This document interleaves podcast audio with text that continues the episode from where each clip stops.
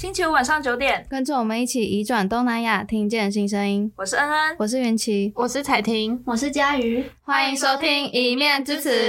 大家好久不见，我是恩恩，我以超快速度解歌啦，非常开心可以回归节目。耶！而且不知道大家有没有发现，我们的开头语齁，其实一共有四个人哦。所以首先呢，我们要来欢迎今天的来宾佳瑜跟彩婷。耶耶！那就请佳瑜先介绍一下自己。好，Hello，大家，我是佳瑜。呃，我去年有在青年署的影像培力工作坊中制作了一部纪录短片，叫做《速度与激情》，是机车的机，主要是在探讨机工与电动车的世界，以及台湾的政策规范如何影响他们的想法和选择权哦。OK，感谢你详细的介绍。不会，哎、欸，不用尴尬了。OK，那就轮到彩婷，请彩婷介绍一下自己。嗨，大家好，我是这一季第二季新加入的主持人，我叫彩婷。然后我现在是大四生，然后有点面临要毕业，有点焦虑，要找工作了。然后呢，就是在这一季也会跟着。佳瑜一起当搭档，然后跟大家一起聊聊天，然后分享一些新东西。是电动车，电动车。对，然后我平常也都会骑电动车上学，所以我也可以在这一集里面跟大家分享我骑电动车的一些小经验跟小观察。耶、yeah，OK，那我们再次欢迎彩婷跟佳瑜。大家好。哦，大家刚刚听完两位来宾的介绍之后啊，相信你们也能不能快速的猜到今天的主题啦？没错，今天我们想要跟大家聊聊移民工朋友们平常在台湾的交通大小事，举凡交通方式、交通经验，或是对台湾的交通现况啊、法规的订定有没有什么不满等等，我们都帮大家有做了一些访问哦。当然也会聊到一些我们的经验，搭配我们访问身边越南移工们的发现啊等等的。还有大家最好奇的移工电动车的改车现象。哎、那我来先问问大家，就是大家平常有外出需求的时候，都会搭什么交通工具呢？是在台湾密度超高的机车，还是舒适宽大的汽车，又或者是选择搭乘大众交通运输工具呢？哎、欸，云奇，你是不是少讲一个？哎、欸，有马路还有学校上面也有很多电动车啊。哦，对耶，我都忘了。那我来跟你说，电动车 在电动车呢，通常在台湾有分成两种类型，一种是微型电动二轮车，还有电力辅助自行车。那它们两个差在哪里呢？一个是有踏板的，那就是电力辅助自行车。那它主要就是可能可会需要一部分是靠人力踩，然后供电给这个车去。骑的，然后微型电动二轮车的话，它就会是一般很，它会长得很像机车的样子，那它就是完全吃电的这样。那就跟大家分享一下，我平常也都是骑这种像机车型的微型电动二轮车上学，非常的方便。嗯，羡慕，我都走路。这一集我们会以电动车来统称，就是接下来提到的，就是这些东西这样子。但是我们这一集提到的电动车应该会比较是微型电动二轮车。帮大家补充一个小小知识，就是电力辅助自行车，它指的辅助就是有百分之十五是人力，就是有踏板去踩，然后八十五趴的电力。然后微型电动二轮车，也就是大家统称的电动车，就是百分之百电力这样，整个都是吃电的，所以它可以跑比较快一点点，通常啦。那我们后面也会提到限速的部分。没错。OK。哦，我觉得好像是我好像都不知道这些讯息，孤陋寡闻。感谢大家，啊、感谢大家的知识补充。好，那这样我们就是再进到今天的主题，所以也问一下大家，就是不知道大家平常在台湾的时候看到义工都会使用什么样的交通工具，以及那个状况又会是什么样？那就请恩恩稍微分享一下。好，那我要先分享，耶、yeah，可以当第一个分享的人，好 happy 哦！大家都没有讲，那我要先讲，我先讲火车的部分，因为我自己其实家里住屏东嘛，所以我来嘉义基本上都是搭火车，因为我住的东港没有火车站，真的超衰。他在我好像出生前一年拆掉了，啊，原来是有过，是有过。然后地方士绅觉得那里风就是盖火车站的话影响风水，就是可能不会招财或什么之类，就是反正有一些异闻。对，然后就后来就拆掉了，所以我基本上就是都是到潮州，然后去搭火车，然后到嘉义市，然后再转到民雄，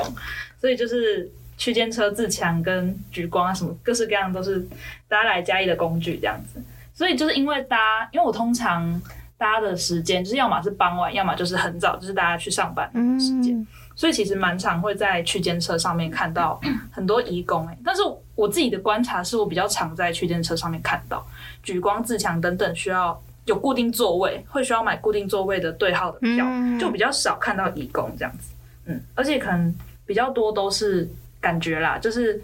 比较是可能越南、印尼。泰国那那边比较会搭，oh. 看起来就是纯粹用眼睛看的话，嗯嗯嗯嗯。那也请彩婷分享一下。好，那我就是刚才有说到，我自己平常上学的时候都是骑电动车嘛。那我也有发现啊，只是在南部这边啊，蛮多义工他们上班的时候也都会透过电动车当做代步的工具，然后就会骑他们的电动车，然后到各处啊，可能上班啊，或是买东西等等的。哦，刚刚彩婷讲，我才想到，就是因为他说南部会有很多移工骑电动车，但是因为我之前大学以前都是在北部生活，然后我就发现，其实我其实，在台北没有看过什么电动车，就是就算是台湾人，也很少看到有人会骑电动车，更不用说是移工。因为我大部分看到移工，可能通常都是在那种火台北火车站的大厅，然后不然就是可能会在就是捷运上。就是因为可能也是，就是不同地区的交通需求可能不太一样。就是我比较常看到，就是可能在捷运上会有一些义工啊，然后如果是在公车的话，其实看到比较多是那种，就是可能看护工带着，就是可能阿公阿妈出来的这种，就比是真的到南部之后才发现，哦，原来就是义工会在南部，然后他们是以骑电动车这样的方式。嗯，哦，那我的观察也跟你们蛮像的。我也是到嘉义后才开始注意到，哎、原来火车上蛮多义工，然后在我们通勤时间也有很多很多人是透过电动车还有机车来通勤跟生活。嗯、我觉得跟台湾人都蛮像的。嗯嗯嗯，那我再补充啊，因为刚才有讲到南部嘛，因为我自己是新竹人，然后之前就是比较少会看到路上有人骑电动车，就跟云奇一样，在北部比较少看到，然后真的是来南部发现，就连国高中生很多人都是骑着电动车，真的去上学的。阿公阿嬷，对对对，很多像我阿嬷也现在就是骑电动车，很轻啊，然后又比较便宜，嗯嗯，对，它速度也相对不会那么快。对、嗯，就是对以长辈来说的话，他会觉得这个比较安全，嗯，他可以牵得动，然后又好停车什么什么的。像刚刚听到的话，就是其实蛮多人观察，就是如果你不常搭火车的话，就像我们在南部可能比较多都是骑机车的话，你在道路上主要看到就会是移工骑电动车这件事情，或者是说你会注意到一些改装的很炫炮的电动车，比如说红色啊、黄色、蓝色，超酷，就像一个挡车一样。对，它连那个后那个什么车尾灯都还会就是。怎么讲？会换颜色，然后会一闪一闪。对对对，通常在台湾看到比较多，不就这样爱心型的吗？他们就是会渐层，然后会换颜色的那一种，超级酷炫。那我们这边就想要来跟大家一起聊聊，就是哎，为什么义工好像比较多会选择骑电动车这件事情？一方面也是听众朋友应该会很好奇的部分，就是觉得哎，其实明明好像有脚踏车、有火车、有公车，然后又有机车可以选择，为什么要选择骑电动车？速度上又比较慢。虽然它比较便宜啦，比较容易取得，但是为什么义工会想要选择电动车作为交通工具呢？这样，嗯，嗯，在我的纪录片中有访问到两名义工，他们的名字分别叫加吉还有达马万。然后加吉他是受到原先的法规限制，无法骑机车才选择电动车的。那这边我先为听众科普一下，在今年二零二三年的一月以前，义工购买机车，他们除了要携带居留证、台湾驾照。还需要附上雇主同意书，以及雇主公司行号主管机关核准登记的公文影本，听起来很麻烦，对不对？没错。然后，但一月在在一月后的现在，交通部虽然表示现在已经不需要再附上雇主同意书了，但我们却找不到任何一份公文或报道有详细的列举出，那到底现在购买机车时需要携带的项目总共有哪些？因此，我们这边也无法确认说现在是否还需要携带雇主公司的公文影本，因为如果还需要的话，代表政府仍然保留一道门槛，让移工难以踏入骑机车的行列。那另外一个移工叫达马万嘛，他跟加吉有完全不一样的想法哦。他选择的原因是觉得电动车就能满足他生活的需求了，像是去通勤、买东西、到公园运动。如果要去很远的地方，那就搭火车或公车就可以了。这样。嗯嗯，对，他的交通需求分成短途跟比较长途。因为他说他的活动范围就在嘉义，嗯、所以他就没有那么大的需求。嗯，除非真的出游或是到外县市，他觉得搭火车就好了。对，大部分义工其实也是，好像也是这样觉得啦。嗯，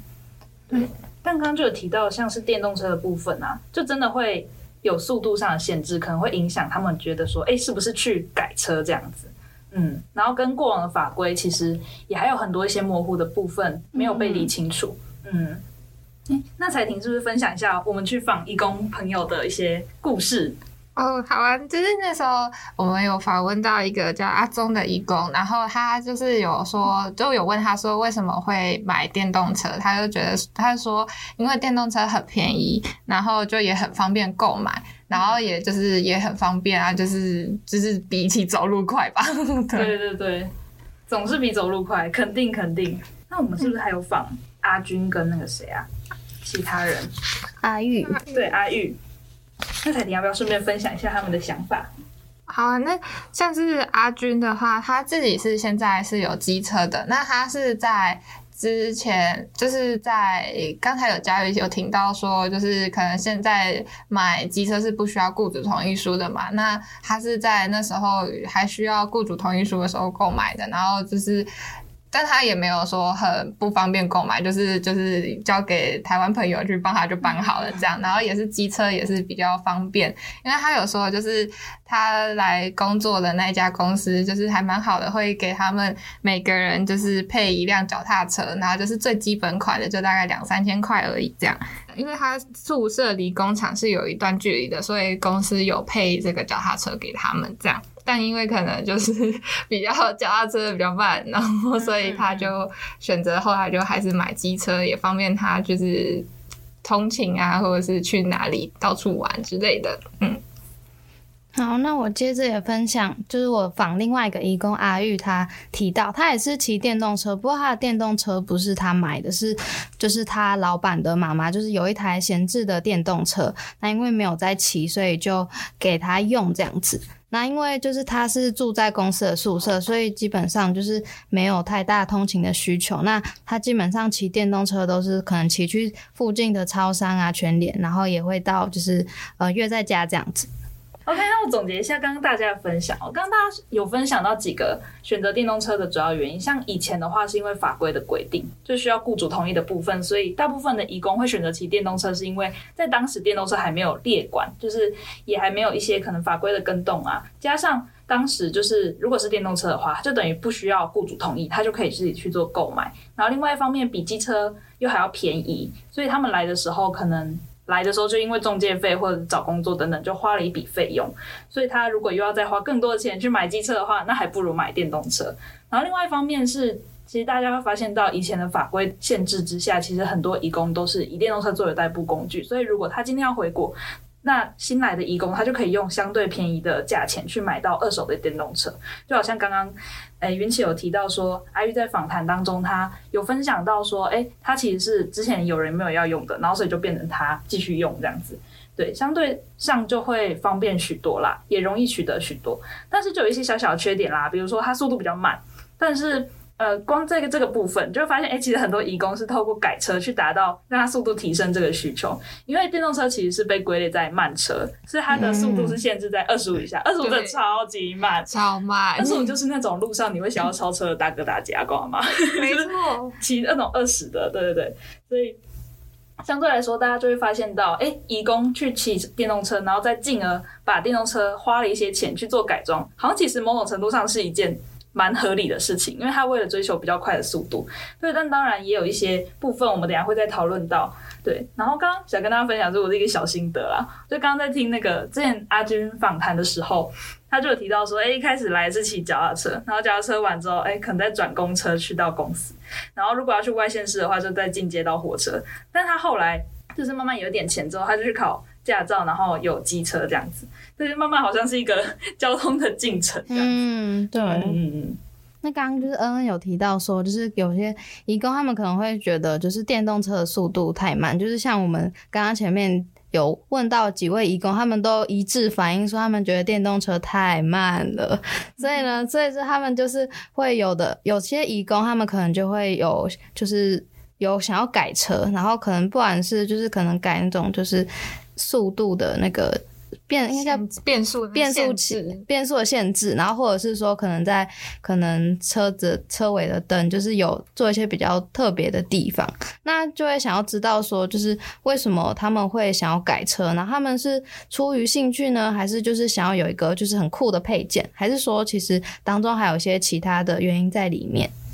就想说，请因为佳瑜之前有拍过，就是这一部纪录片，然后就想说可以请佳瑜分享一下，就是那时候在纪录片里面呃问到的一些东西。好啊，嗯、那时候在纪录片中，嘉吉他跟我们分享是他在十三岁的时候在泰国就已经有改车的兴趣了，就是很单纯的喜欢，也没有为了什么身份地位或是什么象征，就觉得看起来很帅。就像我们有时候也会喜欢一件事情，但不需要任何理由嘛。而达马万他虽然没有改车，但是从他的观察还有朋友的经验中，有发现其实不同国家的人多多少少都有在改，原因也是觉得看上去比较帅。啊，这些都是我在拍摄的过程中观察到的想法。嗯嗯嗯嗯嗯。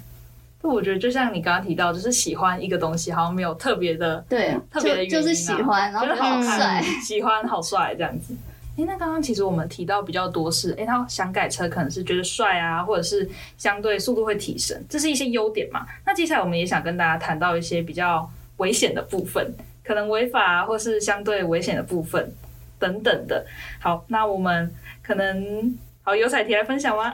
好啊，就是因为电动车它其实很轻，所以如果当一它一改快，然后骑很快的时候，其实像我自己以我自己来讲，我骑的那一辆啊，就每次在骑下坡的时候，我都觉得我快飞起来了，感觉那个哎呦，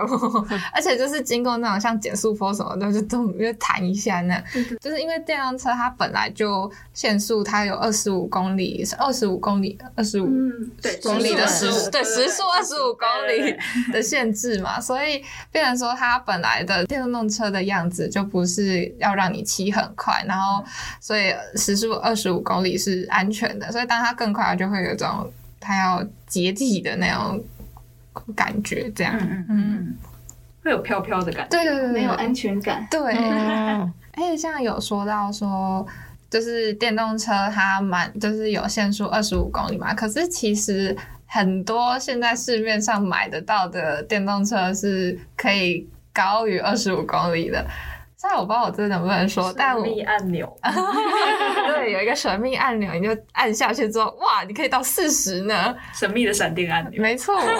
而且像电动车啊，它就是有其实有明文规定说你是不可以双载的，就是也是怕危险，但是。有很多电动车，它也就是设计成机车样子，它甚至连飞旋踏板都有嘞。就是这个双载不双载，踏板就觉得应该可以载人。对啊，连踏板都给你了嘞。没错。哎，还有其实有一些相关的违规，还有安全帽之类的，像你在中正里面看到骑电动车，大概一半以上。都没有戴安全帽哦，真的，我自己也没有戴啊。就是大家就会觉得，因为主要可能是这边地缘的关系，又没那么多车，大家就可能把它当成一个就是轻松代步的工具。对对对对。那校内大家目测啦，感觉都有二十五以上。对，那个咻过去哦，那个头发。对，然后我就走路，然后远远看他们就咻，然后就过去了。对，甚至有些还骑的比车子还快，就是车子开进校园之后，电动车在旁边咻就是过去。没错，没错，没错，真的哎，好好笑。根据统计有一些像可能逆向行驶啊、闯红灯啊，还有当然有提到，就是刚刚我们讲到的非法改装车速的部分，就直接让它提升到二十五以上。当然也有一些就是可能出厂的时候就已经是违规的状况。对，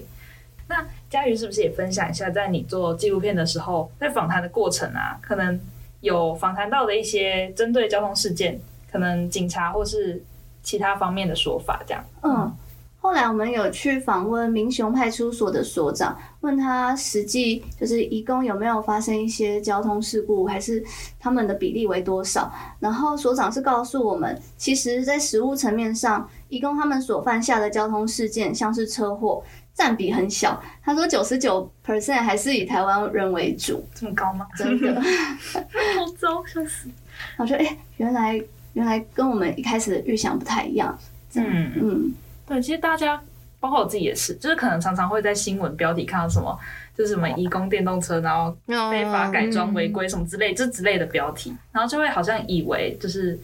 呃，就是电动车改装或者是很多的交通事故或者是交通事件的违法的发生都是在移工的身上啦。对对对，这部分也是我觉得可以大家可以去反思说，哎。其实好像我们看到的跟实际上的是不是一样这件事情，嗯，就会容易会有那个刻板印象的带入。那刚刚就是有就是接续提到说，就是就是其实移工犯下的交通事件其实没有我们所想的那么高。那我们就是也就是稍微谈一下说，就是现在。目前台湾的一些交通状况，就是可能在道路的设计，或是对路权这部分，就是你们有没有什么样的就是感受？因为我自己是没有车这样。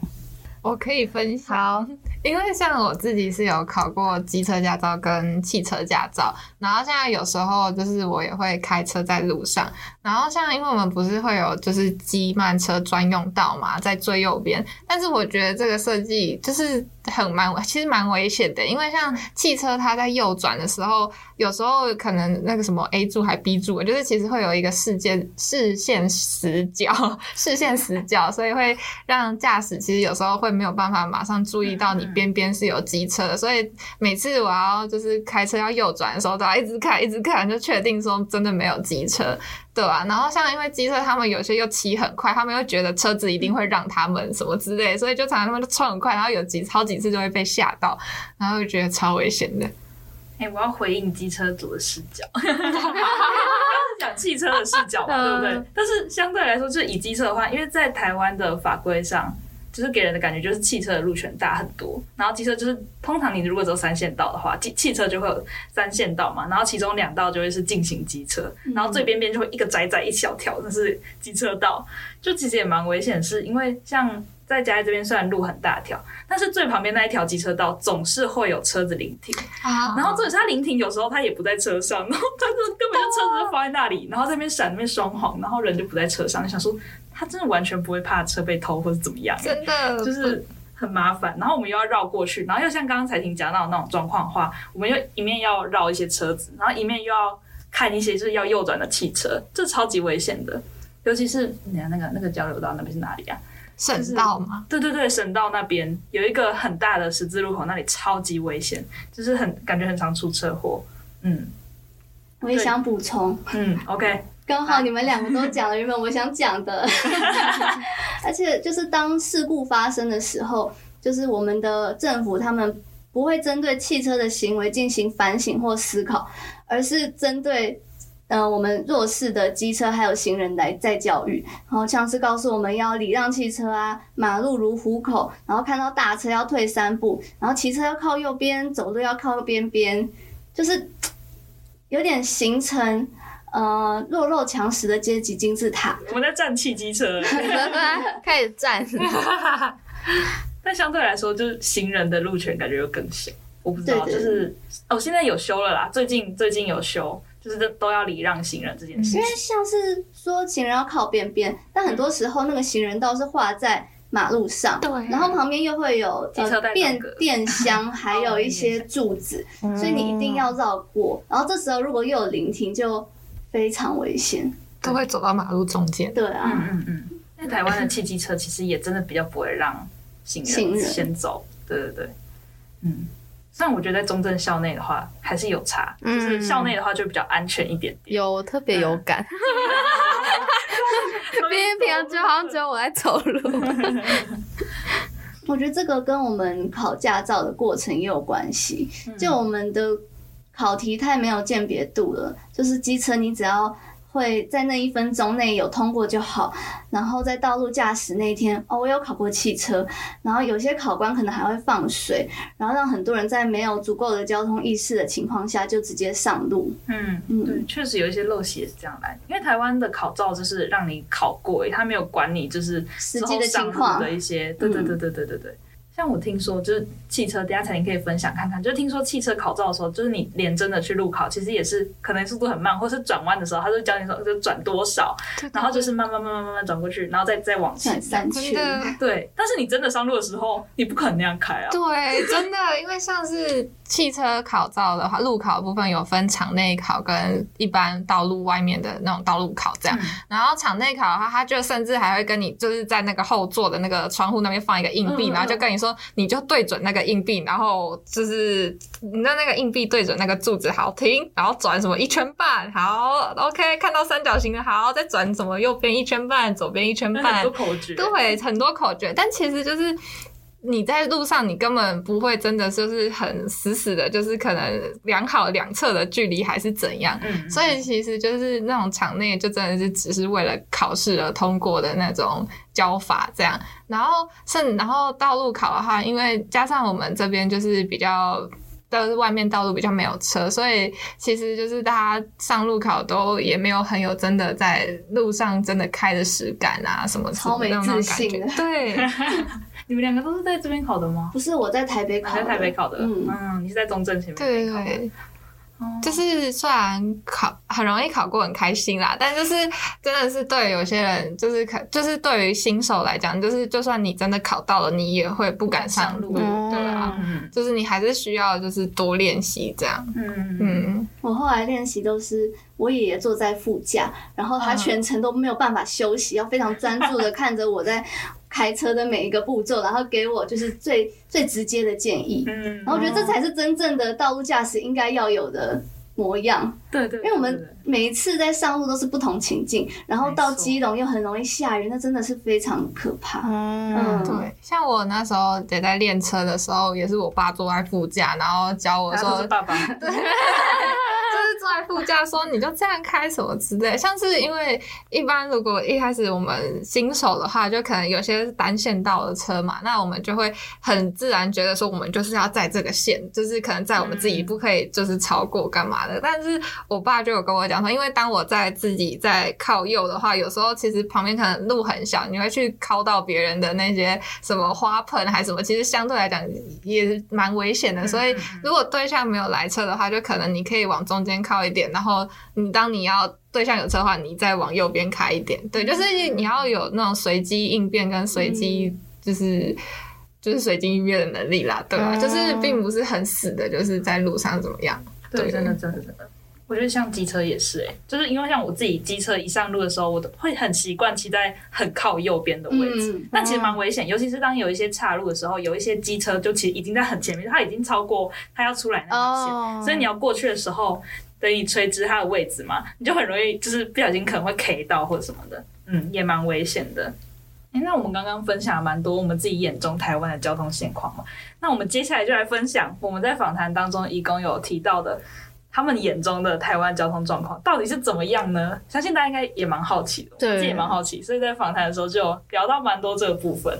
对，哎、欸，那从彩婷吗？好啊，那时候就有访问一些义工朋友，然后他们就是他们都来自越南，那他们的大部分都觉得说台湾的交通比越南的交通好很多。然后那时候，因为我们其实大我们刚才谈下来，我们都觉得台湾交通就很乱嘛，然后很多问题，但这次居然对越南移工他们来讲说，居然觉得还好哎。然后他们就是有说到，就是在越南的话，就蛮多机车，就是机车很多，然后大家就是也没就是就自己。骑自己的这样，然后就是还会都会用用喇叭自己在那边沟通，在台湾就比较少有这样的现象。就如果你在台湾按喇叭，别人就可能下车拿球棍来找你了吧？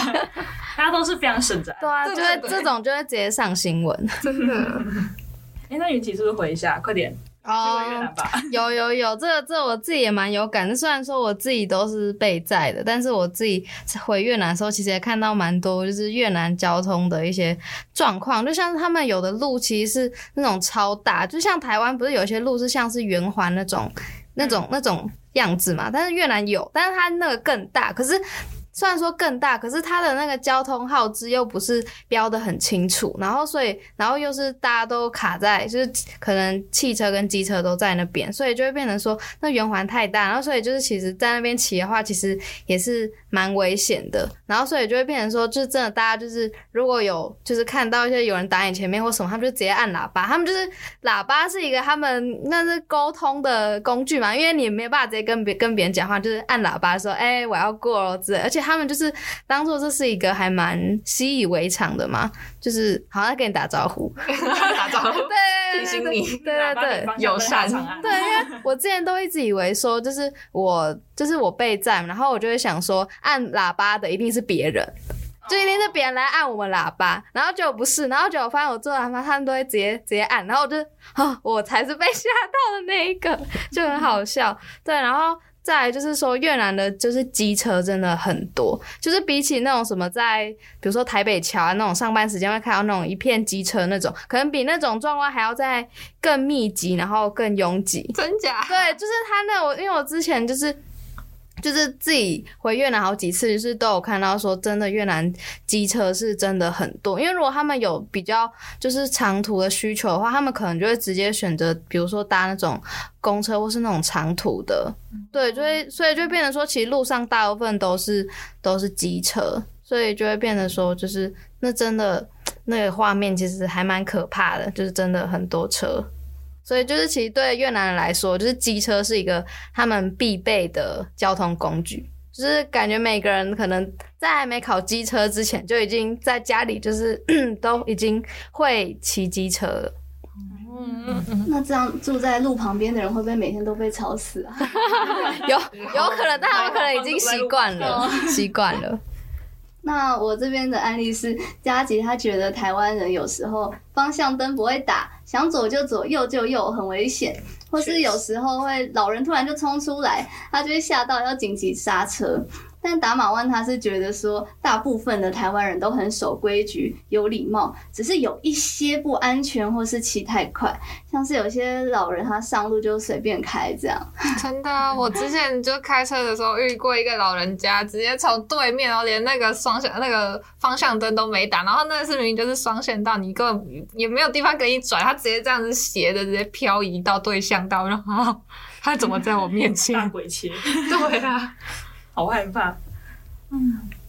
那其实褒贬不一啦，对啊，对啊，其实。每个经验不一样，对，每个经验啊，或者说大家习惯就是看到什么样的交通状况，可能看法就是不一样这样子，嗯，对，哎、欸，那除了移工眼中的交通现况，大家可能也会有点点好奇，就是我们前面当然也有略提到，就是移工在台湾是不是会去考驾照呢？他们考照的经验又是如何呢？这部分我们也有跟身边的越南义工朋友聊到哦。好，那也是麻烦彩婷先分享一下。那时候是访问阿军，然后他是有就是考到自己的机车，呃呃，他有考在台湾考机车驾照。因为像在台湾的监理所啊，就是现在也有各国语言的，就是选项可以让大家去选，然后你就可以去用自己熟悉的语言去考笔试这样。然后他那时候就有说，他分享，他分享就是他那时候路考考了两次，然后他笔试一次就通过，而且还考九十九十二还九十六，反正超高分的，比我还高哎。然后就是他就是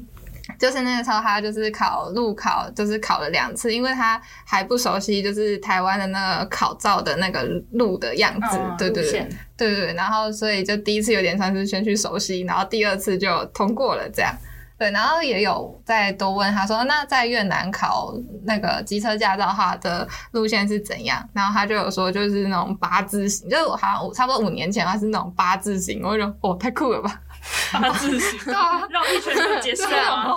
这么这么容易考吗？五年前。不知道现在有没有改？对啊，现在也有可能有。我不知道哎，那你敢也许会改吗？也是你下次回越南的时候考一下，去监理所看一下。先考到越南的驾照，然后再回来考台湾的驾照。好，比较一下那个差别，比较一下那个差别嗯。其实台湾好像很久以前就是考照也是很简单，就在我爸妈那个年代，这个考照也是进去绕个一两圈就就考完了，就就过了，所以他们就不会有像我们现在有直线七秒，七秒，嗯，对，七秒，嗯，然后后面还有很多什么 U 型的连续两个转弯，很简单，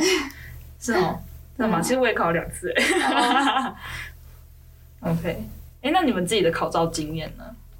我的话就是我有考机车嘛，然后也是那时候我是。想要就是为了就是因为我自己念传播系，然后那时候在当制片，所以非常需要一个交通工具，就是想说还是要考一下机车驾照，以免到时候无照驾驶。所以那时候就去监理所考，但那时候我没有自己的机车，我还还去跟监理所借，就是租借机车，然后租借一次好像二十三块、十七块，反正就不知道为什么会是一个零头的数字这样。我自己在我自己的新竹的家的时候，有我爸有在先载我去外面的那种。有些庙前面啊，它会有让大家去练习的那种路线图，对对，模拟的路线图。所以我在新竹有稍微练了几下，然后我就回家又一直狂看那种监理所的那种官方影片，然后我就说好，这里要转头，好，这里要停，好，这里要怎么样啊？怎么样？角度还要够，对对对，要让考官对，我就转超大，转超大。然后还有就是要哪里要打方向灯，哪边不用打还是什么的，这种我都就是我就一直背一直看，就嗯好，然后就很。幸运的就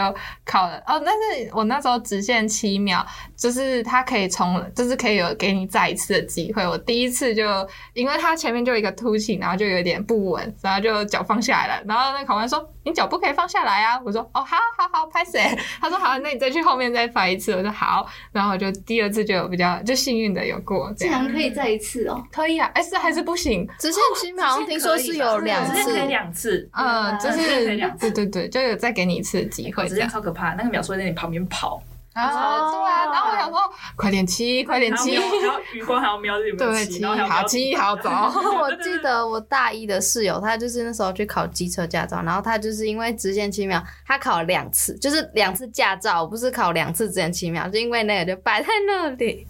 哦，他败在直线七秒，然后考了两次驾照。对，真的。还有再多补充，像我弟啊，他考机车驾照也是败在直线七秒，然后就笑，我就笑他。直线七秒在台湾真的很实用，因为有时候就台湾机车很多嘛，啊，那个机车又只能一小小然后你有时候就是为了要，对，为了要经过汽车跟汽车中间，你就是必须要慢慢慢慢慢，然后撸过去，真的，然后到前面等红灯。还是其实他设计就是为了这个，我不知道啊。但是我在考的时候其实不知道为什么，是你真的上路之后你会发现，哦，其实蛮实用的。对，很稳的话，你就你就不会 K 掉这样。因为我自己在台北的时候也是看到，就有的路真的很小，然后知道就是上班时间车又很挤，嗯、然后所以你要在那边，我就看我妈在那边钻那个缝，然后想说啊，到底怎么做到？我想说大家都好像、嗯、好像这是个必备技能，我觉得对啊，我想说感觉好像很危险，更重要。但其实也蛮危险啊，就是大家还是骑车的时候就好好骑，不要硬要钻那个缝。对，我们要洗白一下。对。哎，那换佳宇，换佳宇，你刚刚没讲话。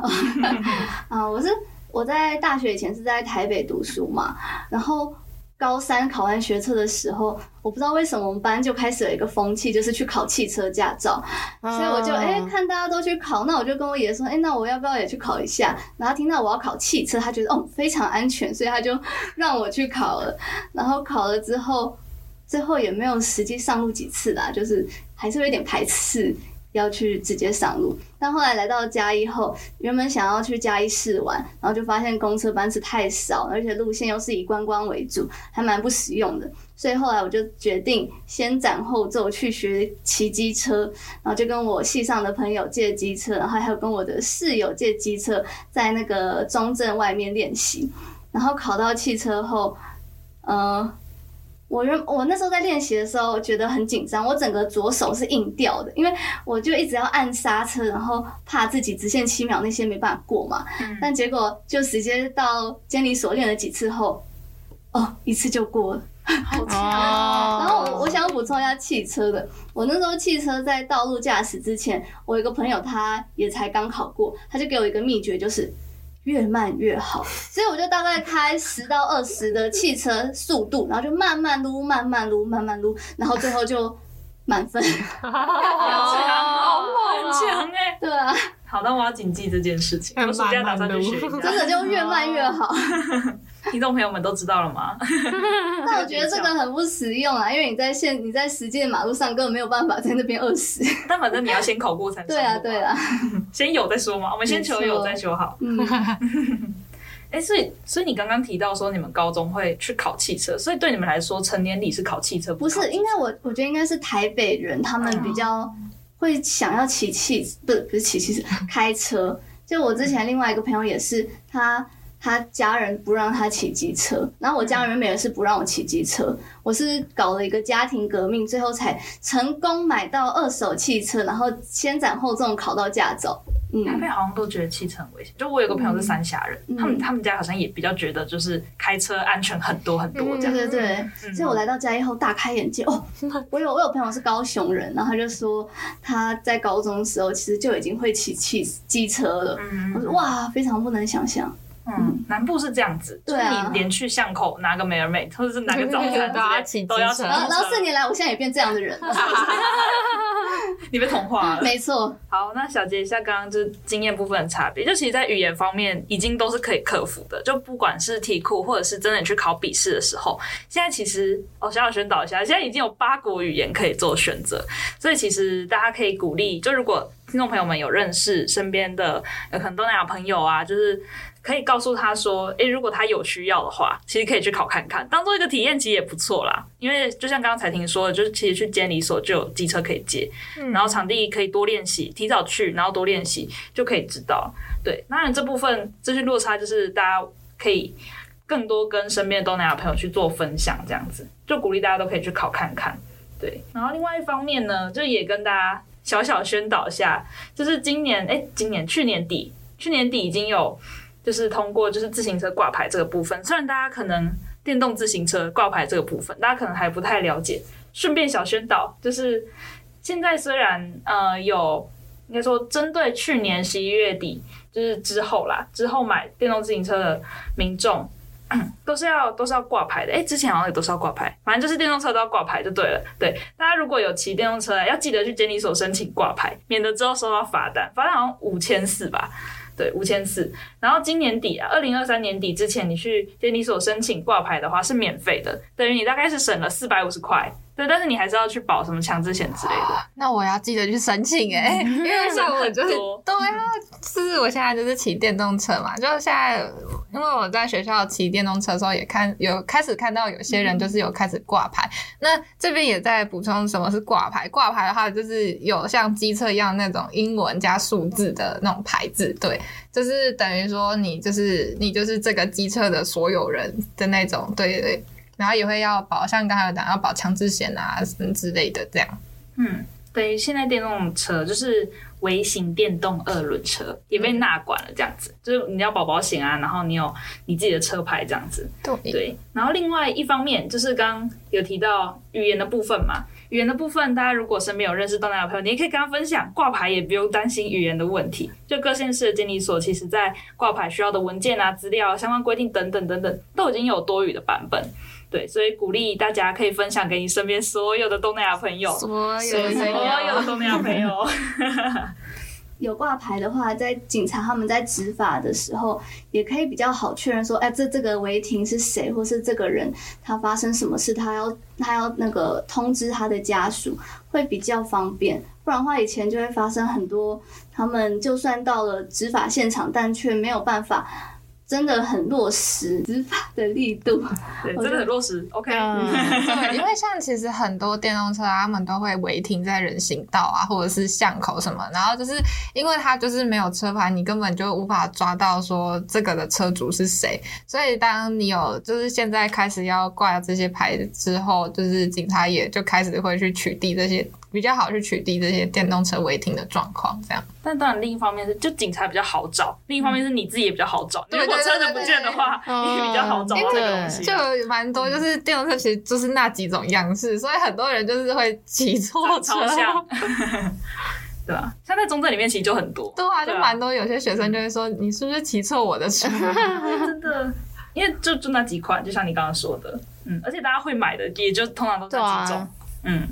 我可以分享一个我自己的看法吗？可以啊。就是我觉得电动车它在刚引入台湾的时候就应该要有一些相关的措施跟规范。就现在才说要挂牌，会让我有一种在在放马后炮的感觉。但当然有做很有做，至少比没做好。但还是希望，如果呃在引进这些交通工具会影响大家用路权利的事，就是规范上面可以做得更好。这样。嗯嗯嗯嗯嗯。好，那。也谢谢佳宇的分享。那我们在这一节节目中，我们就是从我们大家所熟悉的交通工具，然后带到台移工在台湾他们的交通方式。那其实可以发现说，他们选择什么交通方式，其实跟台湾本身针对移工的法规还有整个大环境是有相关的。就不管是法规上面的限制，又或者是说可能需要考量金钱啊、时间，或者是他们回国之后转手的问题等等。那刚刚就是前面恩有发现说，其实他们有一个还蛮。蛮有趣的，就是交通工具使用的进程，就是其实也是一个可以当中可以看到说，义工他们在台湾就是交通方式的一个过程，这样。那其实我觉得，就是可能不管是中介或者是老板，其实在当中也是扮演一个重要角色。就像从我们刚刚从前面有听到，可能阿军啊，或是阿玉他们的就是经验，就可以发现说，如果就是中介或是老板，他们可以在交通工具上面这一块，就是提供一些资源的话，我觉得对于他们在台湾生活工作，我觉得也会是一个比较好的一个做法。这样，嗯。那接着我们也有谈到说，就是移工改电动车的现象，那就是可能就是因为因为受限它的速度，所以就是可能会有人选择改车。那改车本身当然也是会潜藏一些危险。不过我觉得某种程度上，其实他们改车其实也看像就是可能台湾人也会改机车。我觉得当中就是很有那个异曲同工之妙。那我觉得对，然后觉得上述其实他们都就是有反映一些台湾。移工在台湾行的自由，那对于就是刚来台湾工作的移工，我觉得可以告知说，他们就是台湾的交通规范是很重要的部分。因为移工他们刚来，所以不太知道说台湾的呃用路的规定是什么，然后可能就会不小心，然后就呃会可能会发生一些状况这样。所以我觉得就是要怎么把资讯就是明确的传递到他们手上，我觉得是还蛮重要的。对，那从前面有趣的分享中，就是我们有听到说，就是我们四个人，然后还有对以及移工他们对于台湾交通状况的感受，那不知道和大家原先所想象的有什么差异吗？现阶段就是针对移工或是非中文的母语使用者，其实都有提供很多多语的考照，还有挂牌换照的资讯。那尤其是刚刚前面有提到说，今年移工其实可以不用再，就是不用有。雇主、雇主同意书就可以自行购买机车，但是在相关的购买须知，就是目前还是很模棱两可，因为没有一个就是一个很明确的版本给大家参考，所以就是说，就是其实资讯还是没有办法真的被传递到每个角落。所以呢，我们在这边就是也鼓励各位听众，就是在听完这一集节目之后，可以把相关法规的更动，还有一些呃考照啊、挂牌的资讯都分享给身边所有的东南亚朋友们。我记得我在访谈过程中，就是有问说，就是其中一个移工说，他们知不知道，就是电动车现在是要挂牌的这个规定，然后他是跟我说他不知道，所以我就把那个就是越南语版本的那个换照的资讯传给他，这样，所以就是代表说还是有一些移工是不知道这个资讯的。那在我这边的访问过程中啊，就是。我访，然后他是说，他知道他们那边的移工们是知道，就是要换牌照的这个讯息，就是就是可能中介或雇主那边有传递给他们这个消息，但是他们都觉得太麻烦了，嗯、就是可能还是很繁琐，就是他们可能还要特别跑去监理所一趟，然后要准备那些什么。资料原厂的购买证明，然后等等之类的证件啊什么的，对，所以就可能会造成他们有一部分那个换照的意愿不高，这样。嗯嗯。而且如果就是可能他们就并不是每个义工的工作时间都是可能刚好卡在那个时间点，那也会蛮麻烦的。因为蛮多可能就是白天整个白天都在上班，可是监理所也就是有一一定的营业时间限制。对啊，对。然后刚刚其实有提到说，就是骑电动车主要是义工嘛，义工占了半数以上，然后再来就是学生跟很多的大哥大姐，就长辈们这样。对，但其实对他们来说，这当然也都会是一定的麻烦。不过还是鼓励大家分享一下啦，就是 其实都还是有多余的服务。对，当然就是是不是有时间，或是是不是有其他朋友或是中介去代办，就是其他的事情，但是就是希望大家可以把这个资讯依然分享给你身边的东南亚朋友，就至少还是可以省一定的钱啦。对，就是有挂牌跟没有挂牌，跟之后会不会被罚款啊？真的，这个很重要，还是有差的。嗯，不知道各位听众听完这一整集之后有什么想法跟感触呢？那因为我们前面有提到很多一些资讯啊，还有一些服务，那我们在也会把这些资讯都贴在我们的那个 podcast 的栏位底下，那就是大家可以就是上。就是有想要分享的人，就是可以去上面就是看，然后了解更多这样。对，我们的单集介绍跟那个什么节目介绍都会放一些链接，就让大家可以方便转贴给你身边的东南亚朋友。没错。嗯好，那就欢迎大家，就是也多留言，然后多评论给我们，就是我们很想要知道，就是大家可能听完我们节目的一些呃回馈啊，或是一些想法，都欢迎跟我们说。对，然后偷偷跟大家讲个小秘密，就如果大家有帮我们留个评论或是留个言的话，也会影响我们是不是更能够被其他听众朋友看到，对，让我们可以更有动力继续做接下来的节目，这样。对，如果大家喜欢一面之词的话，记得多多支持我们。对，多多分享。对，那我这边也稍微跟大家就稍微预告一下，就是我们的下一集呢，我们的主题是新住民的家庭照顾者，就是因为。呃，现在来台湾的，就是新住民，他们在台湾其实已经生活可能二三十年了，所以他们其实已经从，就是从年轻可能到现在已经迈入就是中高龄的，所以其实他们在这整个过程中可能会面临到就是可能有照顾公婆的需求或照顾家人的需求，然后甚至可能到后面他们会有自己也成为照顾者的需求，那就是会带大家去谈论这个就是还蛮重要的议题。那如果大家有兴趣的话，就就是准时收听我们下一集。那今天就我们结论就到这边。我是安，我是云奇，我是彩婷，我是佳瑜，我们下集再会。